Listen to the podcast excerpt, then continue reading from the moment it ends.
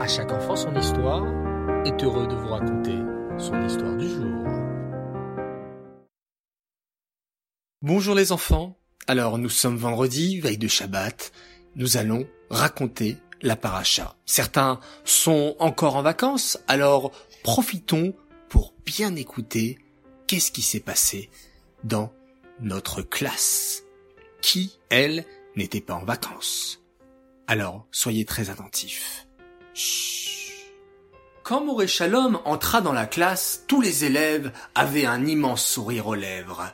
Bokertov, les enfants, comment allez-vous aujourd'hui? Baruch Hashem répondirent les enfants joyeusement. Ça me fait plaisir de vous voir aussi joyeux, sourit le Moré. C'est parce qu'on est pressé que tu nous racontes la parachate de la semaine. S'exclama aussi. Oh oui Dit Aaron. Ça va parler des dix plaies.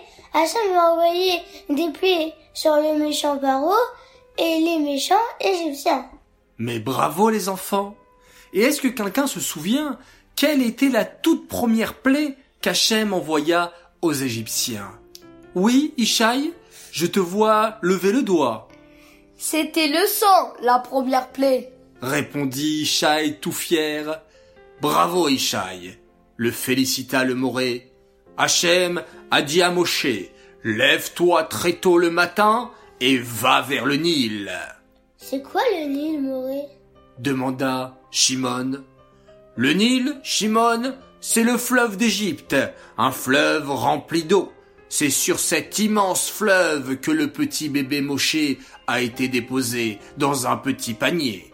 Donc, poursuivit le Moré, Hachem dit à Moshe, prends ton bâton et frappe le fleuve pour qu'il se transforme en sang. Et là, les enfants, savez-vous ce qu'il s'est passé? déclara le Moré d'une voix mystérieuse. Quoi, Moré? Demandèrent les enfants très curieux.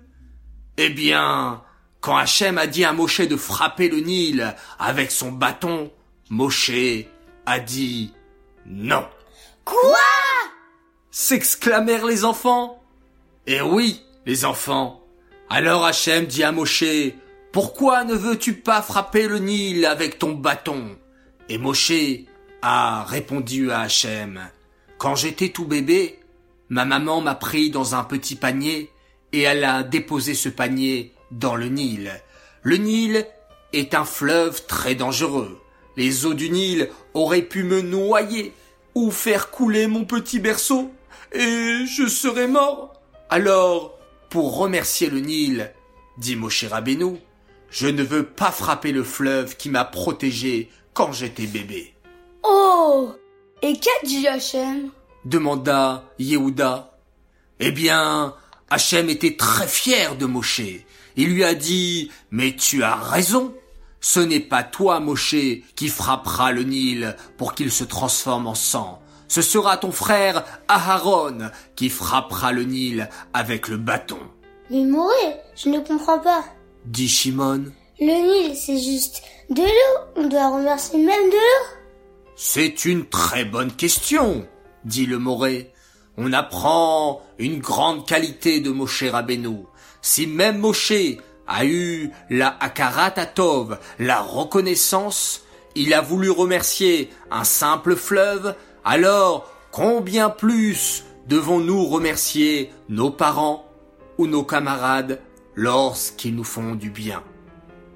Voilà les enfants, nous allons maintenant sortir de la classe de Moré Shalom et prendre une bonne décision, celle de remercier tout le temps, tous les jours, nos amis, nos parents, nos frères et sœurs pour le bien qu'ils nous procurent. Nous allons remercier également Akadosh Baruch le maître du monde, pour toutes ces merveilleuses histoires que nous écoutons quasiment tous les jours. Voilà, donc on va se préparer pour faire un très très bon Shabbat et le remercier avec des chants, avec le kiddush, avec des histoires et toujours dans la joie. Voilà, les enfants, je vous souhaite Shabbat Shalom.